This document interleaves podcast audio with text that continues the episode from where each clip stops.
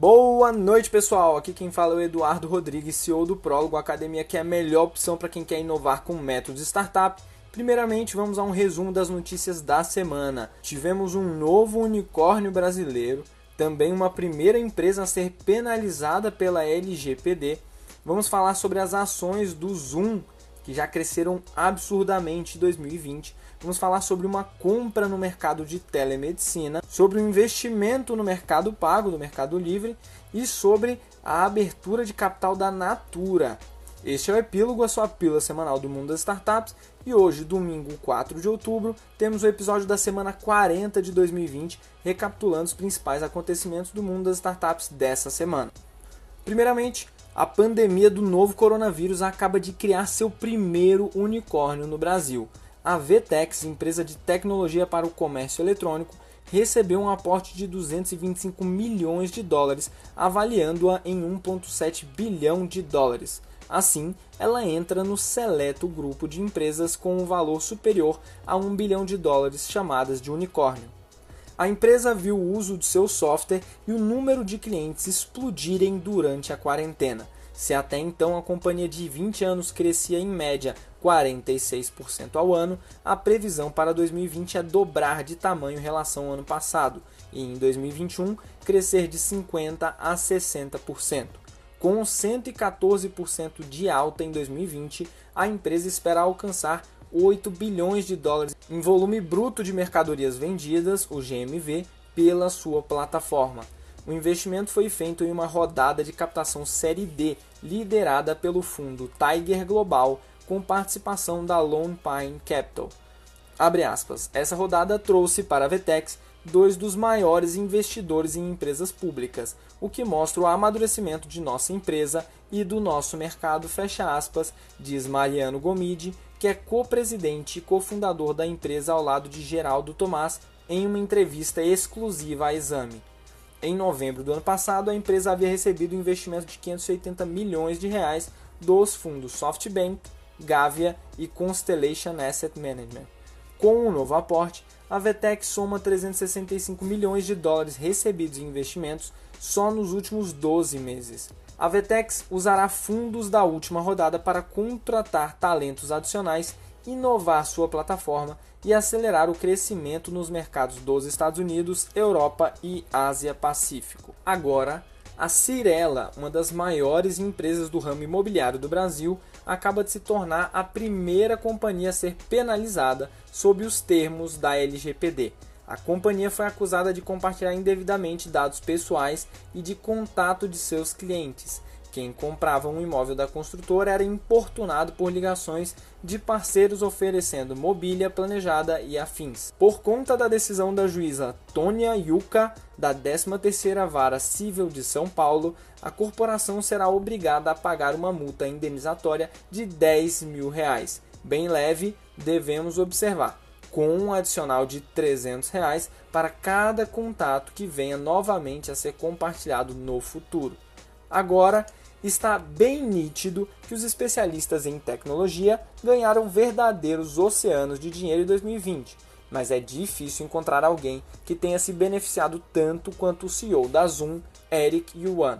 Na semana passada, Yuan vendeu 69,3 milhões de dólares em ações da empresa para elevar a soma total de capital levantado por insiders da Zoom este ano a 581 milhões de dólares, mais de meio bilhão de dólares, divididos entre apenas 10 executivos e um fundo.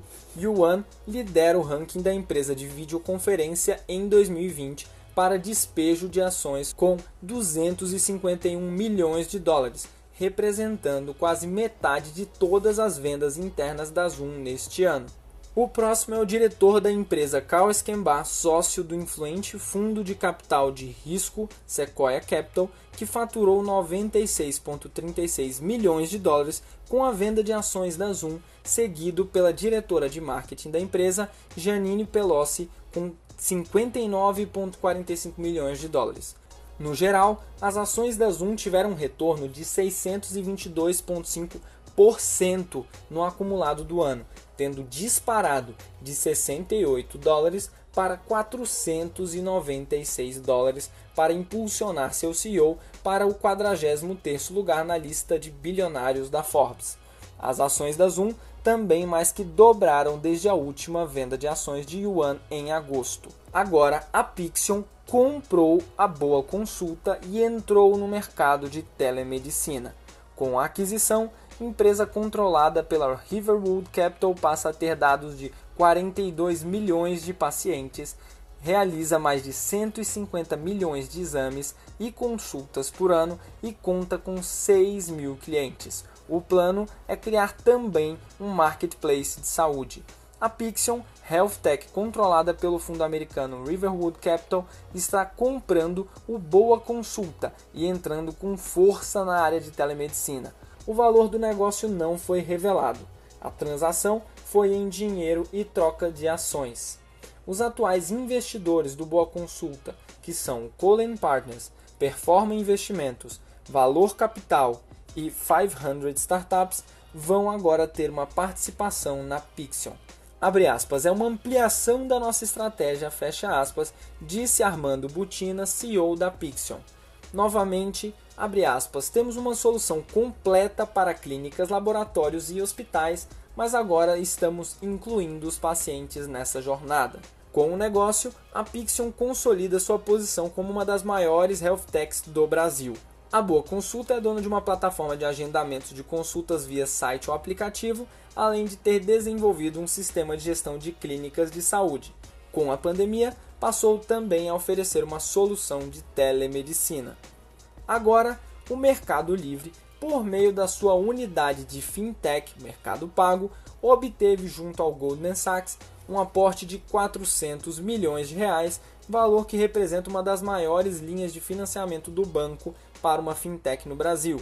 Esse investimento será realizado em um FIDC, Fundo de Investimento em Direitos Creditórios, e será utilizado pela Mercado Pago para ampliar a capacidade de concessão de crédito para capital de giro a empreendedores, sobretudo para micro e pequenos negócios. Abre aspas, o investimento da Goldman Sachs nos ajudará a seguir com o objetivo do mercado pago de democratizar o acesso aos serviços financeiros e ao crédito na América Latina. Grande parte dos vendedores que atuam no Mercado Livre e no Mercado Pago são micro e pequenas empresas que não possuem acesso ao sistema financeiro tradicional. No Mercado Pago, não estamos somente promovendo a inclusão financeira, mas também proporcionando financiamento para os que desejam expandir seus negócios. Fecha aspas, diz Martim de los Santos, vice-presidente sênior do Mercado Crédito. Por fim, uma notícia sobre a Bolsa de Valores brasileira. A Natura e Companhia fará uma oferta global de ações para levantar mais de 6 bilhões de reais. O plano é fazer uma oferta pública de distribuição primária de 121 milhões de ações ordinárias, inclusive sob a forma de American Depositary Shares, ADSs, representados por American Depositories Receipts, ADRs, no Brasil e no exterior. Os recursos servirão para acelerar o crescimento da empresa nos próximos três anos, subsidiar o projeto de sustentabilidade 2030 e alavancar a integração da Avon. Então é isso, pessoal. Esse foi o episódio da semana 40 de 2020 do Epílogo. Esperamos que você tenha curtido as notícias mais relevantes do mundo das startups dessa semana. E se você quer nos ajudar a informar mais empreendedores, compartilhe esse podcast com seus amigos e segue a nossa página no Instagram, Programa Prólogo. Um abraço, pessoal, e vamos para cima da semana 41, acelerando com tudo!